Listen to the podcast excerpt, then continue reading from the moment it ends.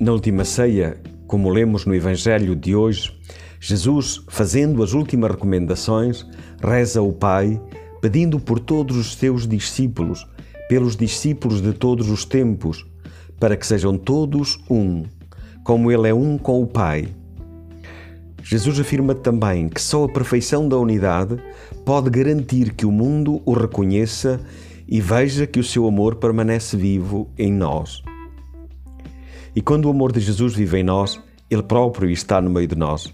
Faz a unidade e experimentamos uma grande alegria que antes desconhecíamos.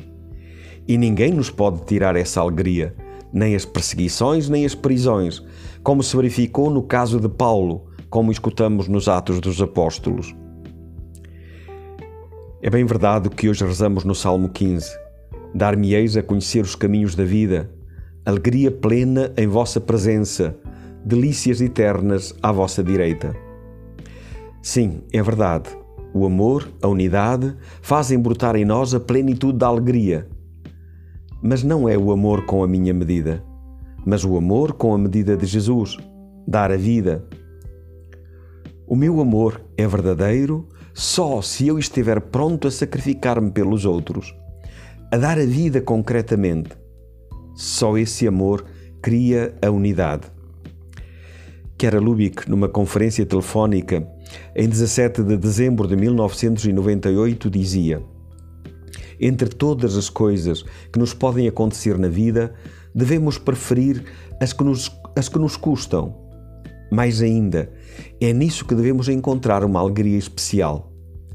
Por exemplo, quem gosta muito de desporto e sonha atingir certas metas, submete-se sem reclamar a duros treinos diria até que sente prazer em fazê-los.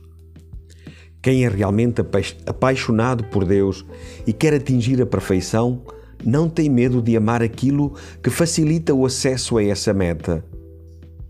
Um dia, São Francisco, que era realmente um enamorado por Deus, viajando para Assis no inverno, descalço, quase congelado pelo frio, explicou a Frei Leão em que consistia a perfeita alegria não consistia em fazer milagres e ressuscitar os mortos, por exemplo.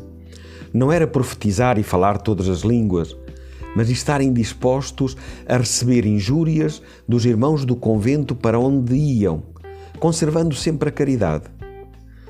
Acima de todas as graças e de todos os dons do Espírito Santo, dizia, está o vencer-se a si mesmo e, com prazer, por amor a Cristo, suportar os sofrimentos, as injúrias e as dificuldades.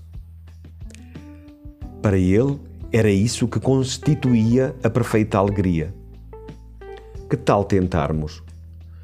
Quando percebermos que o sofrimento, por uma renúncia, por um desapego, por uma provação, por uma doença, se aproxima, repitamos com São Francisco: Esta é a perfeita alegria. É como dizer no seu pleno significado: És tu, Senhor, o meu único bem.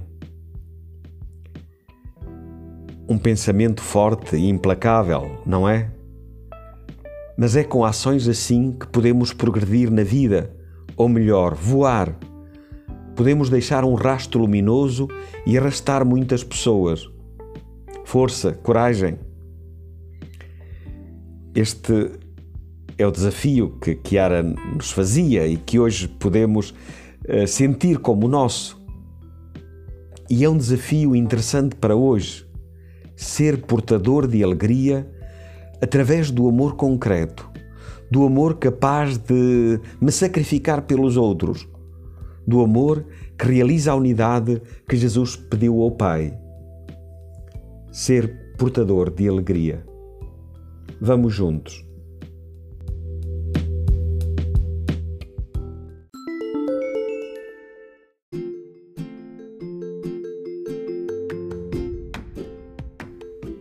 Olá, obrigado por ouvir o nosso podcast. O meu nome é Lourenço e sou um jovem para o mundo unido. Se gostaste da reflexão do Padre Mota, por que não partilhá-la com alguém? Segue-nos no Instagram e no Facebook para ficares a par das novidades que temos para ti.